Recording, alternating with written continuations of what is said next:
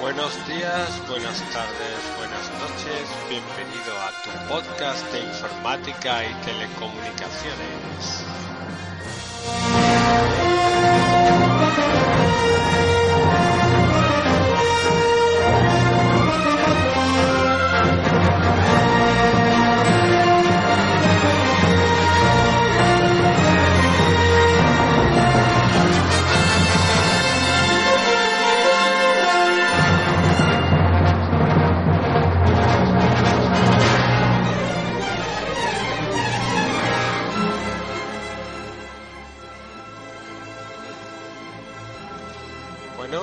Soy el presentador, me llamo José Luis y te voy a presentar un podcast donde vamos a tratar los principales modos de optimizar un ordenador.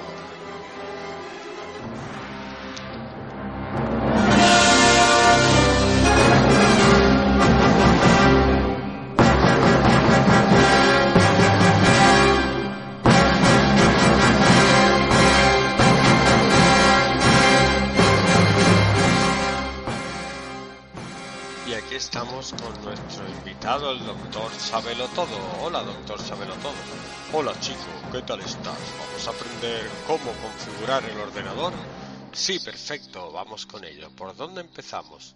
Bueno, yo creo que deberíamos empezar por lo más importante, que es un virus.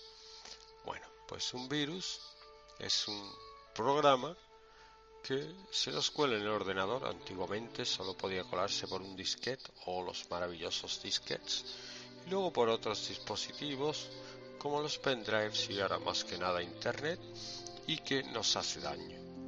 Antiguamente los virus a lo mejor nos borraban algún archivo, ahora nos pueden borrar el disco duro entero o hacernos ransomware o robarnos el número de la tarjeta son muy problemáticos y hay que tener muchísimo cuidado para que no nos entre ninguno.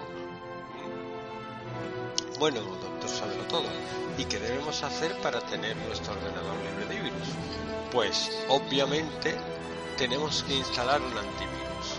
¿Qué antivirus hay? Pues ahí se pueden descargar de forma gratuita, por ejemplo, la base Free o el AVG gratis también pero la versión gratuita te puede comprobar los virus más habituales y quitarte los más habituales. Pero para una seguridad total sería mejor tenerlo de pago. De todas maneras, nosotros en nuestra academia de informática tenemos nuestros Avast, AVG, etcétera, gratis y nos va muy bien. Y bueno, doctor, sábelo todo. ¿Cada cuánto cree usted que habría que pasar el antivirus? Bueno, el antivirus es un programa residente, está siempre, siempre abierto. Lo cual quiere decir que cada vez que nos descargamos algo de internet, el antivirus lo mira. De todos modos, pasar el antivirus al ordenador completo una vez a la semana no estaría nada mal. Ah, muy bien, gracias señor Sabelo Todo. Eh, vamos a seguir hablando de otros programas que nos hacen falta. ¿Qué programa cree usted que nos haría falta además de un antivirus? Pues eh, un anti-malware. ¿Qué diferencia entre los virus y el malware? Bueno, el virus es un tipo de malware, nos puede hacer daño, pero hay otros tipos de malware que se nos instalan y solo, en vez de borrarnos cosas, nos roban contraseñas y las envían, con lo cual eh, nos deja abiertos a cualquier ataque. Por tanto, además del antivirus, podemos instalar el Malwarebytes Anti-Malware, que es un programa que se ocupa de un más amplio rango de amenazas que no son los virus, sino además de este, este malware que se nos puede instalar. ¿Y cada cuánto deberíamos pasarlo, doctor? ¿Saberlo todo?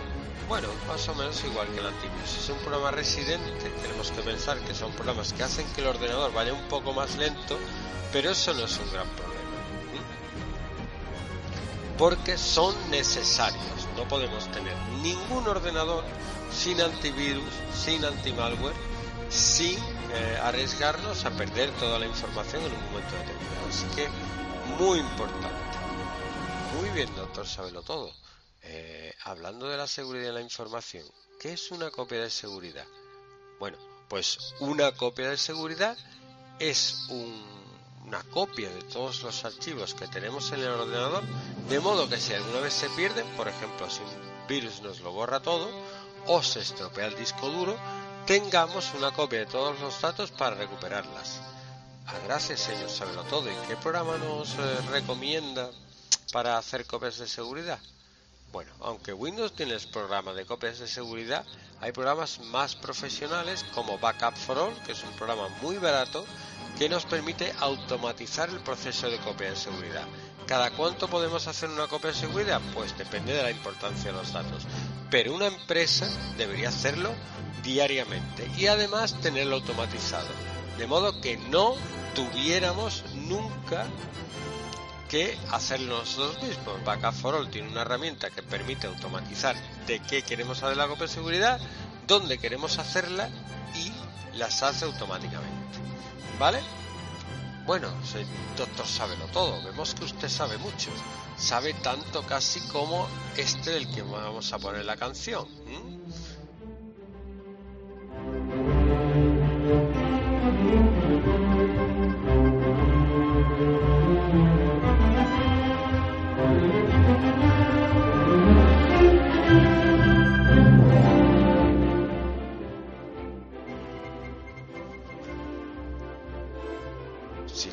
Estamos hablando de Superman. Bueno, ¿qué opina usted de Superman? Bueno, ¿qué vamos a opinar de Superman? Yo soy un superhombre también, pero de la seguridad informática, hacedme caso y jamás tendréis ningún problema con el ordenador. Muy bien, doctor, sábelo todo. ¿Seguimos con el programa? Muy bien, sigamos. Hemos hablado ya de antivirus, de antimalware, de un programa de copia de seguridad. Eh, ¿Qué es la BIOS? La BIOS es el programa primero que tiene el ordenador en un chip de ROM, una memoria ROM, y que es el, programa con el que arranca el ordenador. Es el que le da las primeras órdenes para que detecte todos los dispositivos que tiene, los configure y pueda arrancar ya el software, el sistema operativo. En nuestro caso estamos hablando de Windows, pero cualquier otro. Sin la BIOS, el ordenador no arranca es el programa que se encarga de hacer la comunicación entre la placa, la CPU, la RAM, etcétera, ¿vale? Y es muy importante que esté protegido. Se puede proteger por contraseña, de modo que nadie pueda entrar y cambiar las configuraciones. Solo tenemos que meternos y el formato es distinto con unas BIOS modernas, pero normalmente es por teclado y que es a poner la contraseña, el password de, usuario, de administrador, de modo que nadie pueda entrar sin nuestra contraseña. Es muy importante que la BIOS esté bien configurada. Muy bien, señor doctor Sabelo Todo. Bueno, ya que estamos hablando de la BIOS, estamos hablando de cosas más internas. ¿Qué es un servicio de Windows? Bueno, Windows tiene un montón de servicios que son programas que se están ejecutando en segundo plano, es decir, el usuario no tiene por qué ser consciente de que se están ejecutando y que permiten hacer eh, gestionar un montón de cosas del ordenador, la memoria, el disco duro, etc. Entonces, esos servicios siempre tienen que estar encendidos. Programas que se encargan del funcionamiento de Internet, de la descarga de archivos, y son programas que, bueno, que tienen que estar encendidos, si no el ordenador no va a funcionar. Servicios de impresoras, etcétera. Podemos ver los servicios escribiendo inicio ejecutar servicios.msc. Tenemos una lista de los servicios y cuándo arrancan y cuándo se apagan. Lo de cuándo arrancan es muy importante porque si tenemos muchísimos servicios no necesarios cuando va a arrancar el ordenador, nuestro ordenador va a arrancar más lento. Y si no los necesitamos, lo mejor es ejecutarlos solo cuando los necesitemos. Como no sabemos muy bien técnicamente qué necesitamos y qué no, vamos instalando cosas y esos servicios se van quitando. Así que se, perdón, se van añadiendo y al final tenemos muchos servicios inútiles o que no usamos, haciendo que nuestro ordenador vaya más lento. Así que nos podemos meter en servicios y quitarle el arranque automático. ¿Vale? Muy bien, doctor, sábelo todo. ¿Y qué manera hay? Es verdad que los ordenadores, conforme los vamos usando, se van haciendo más lentos. ¿Qué manera hay de quitar esos programas que hemos quitado o no queremos quitar porque no sabemos qué hacer, pero se arrancan cuando arrancamos el ordenador? Muy buena pregunta. Pues si escribimos en inicio ejecutar msconfig se abre una ventanita que tiene una pestaña de arranque donde podemos seleccionar qué programas queremos que se arranquen al iniciar el ordenador. Hay programas que no deberíamos quitar nunca, como son el antivirus, el antimalware, pero otros, como ciertas actualizaciones de ciertos programas, a lo mejor no son totalmente necesarias. Actualización de Java la podemos hacer nosotros a mano, de Adobe, Reader, etcétera, ¿vale? Entonces sería importante quitar todo lo que no necesitemos para que tu ordenador, nuestro ordenador, arranque un poco más rápido. Muy bien, sábelo todo. Doctor sábelo todo. ¿No hay ninguna manera de hacer todo esto junto? Bueno, hay maneras de... El antivirus hay que tenerlo aparte, el antimalware, los servicios, pero hay programas que sí que gestionan un montón de mejoras sobre el sistema operativo de forma automática en un solo programa. Por ejemplo, lo que se llama TuneUp Utilities, que permite hacer un montón de optimizaciones del registro de Windows, del disco duro, de fragmentarlo, de archivos eh, basura que se quedan después de navegar por internet, eh, de mejoras de rendimiento sobre el hardware, sobre la pantalla, sobre los gráficos y me permiten hacerlo desde un único sitio. Entonces, instalar este programa es muy simple y con un pase que tiene una configuración que permite comprobar todas estas cosas más útiles nos limpia el ordenador en un momento y la mejora de rendimiento se nota sensiblemente. Entonces, ¿tiene algo más este programa aparte de esas cosas? Sí, ya, ya digo que tiene un montón de optimizaciones que en principio tendríamos que ser expertos para ir buscando una por una optimizarla. Esto nos avisa de esos problemas o de esas cosas que podemos mejorar y nos cambia la configuración automáticamente de forma que nosotros no tengamos que, que tocar nada. Muy bien, doctor, sábelo todo. Eh, ¿Qué es la herramienta restaurar sistema de Windows? Bueno, restaurar sistema es una herramienta que nos puede salvar la vida un montón de veces. Eh, digamos que eh, Windows guarda imágenes de cómo estaba el sistema en momentos determinados de tiempo, que llama puntos de restauración.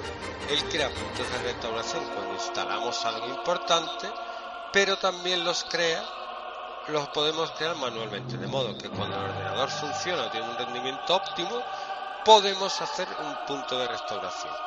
Más adelante, si instalamos cosas y vemos que el ordenador va mal o simplemente no funciona, siempre podemos volver al instante en el que el ordenador funcionaba bien y se quedan las configuraciones tal y como estaban. Es muy importante hacer notar que los archivos no se pierden en absoluto, se quedan en su sitio, así que recuperamos las configuraciones de los programas óptimas, pero no perdemos ninguna de las cosas nuevas, ninguno de los archivos nuevos, fotos, etcétera, que hayamos hecho. Restaurar sistema es una máquina del tiempo. Muy bien, y hemos estado hablando antes de automatizar las tareas. Eh, ¿Qué es el programador de tareas?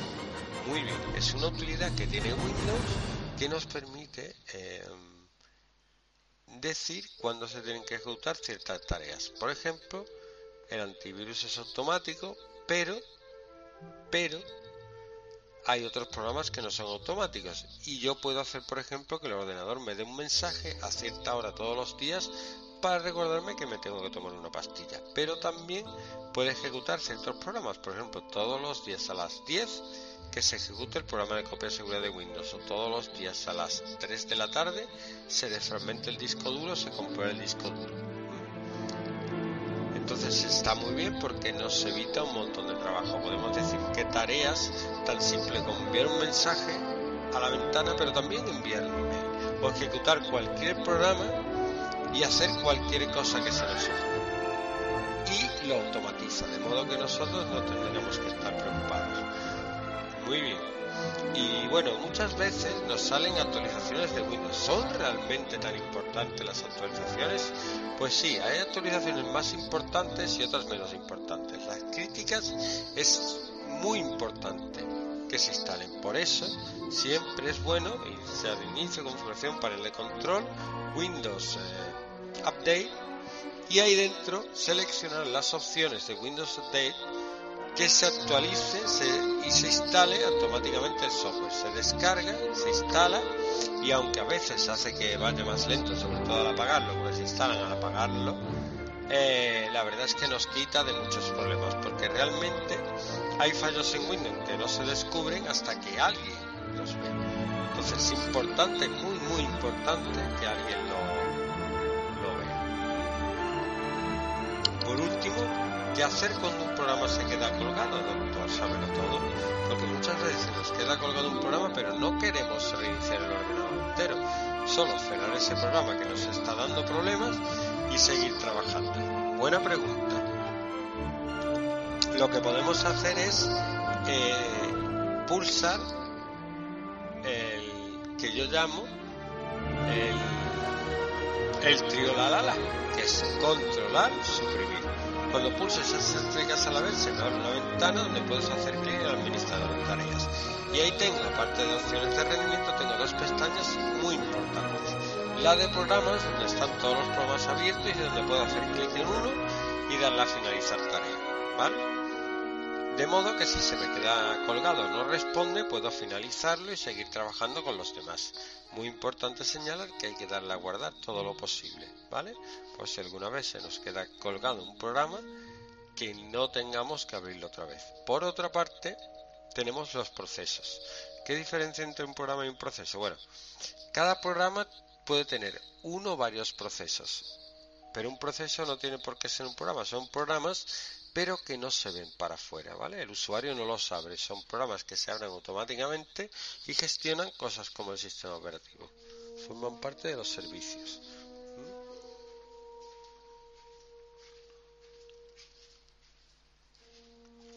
¿Y qué tenemos que hacer para cerrar un proceso? Bueno, cuando conocemos los procesos, lo único que tenemos que hacer es saber qué proceso estamos. Hay muchos procesos con nombres raros tenemos que buscarlo en internet para saber qué hacemos, pero si vemos procesos raros que no hemos instalado nosotros, nunca está de mal buscar y ver si son un virus. Otras veces, si se nos quedan colgadas las ventanas del Explorer, se puede reiniciar, digamos, la interfaz de Windows. ¿Cómo? Pues cerramos el proceso explorer.exe y luego le damos a inicio ejecutar explorer.exe, con lo cual recuperamos las ventanas mm, de nuevo bien, doctor Sabelo Todo. Creo que hemos aprendido un montón sobre Windows. Eh, vamos a escuchar un poco de música antes de despedirnos.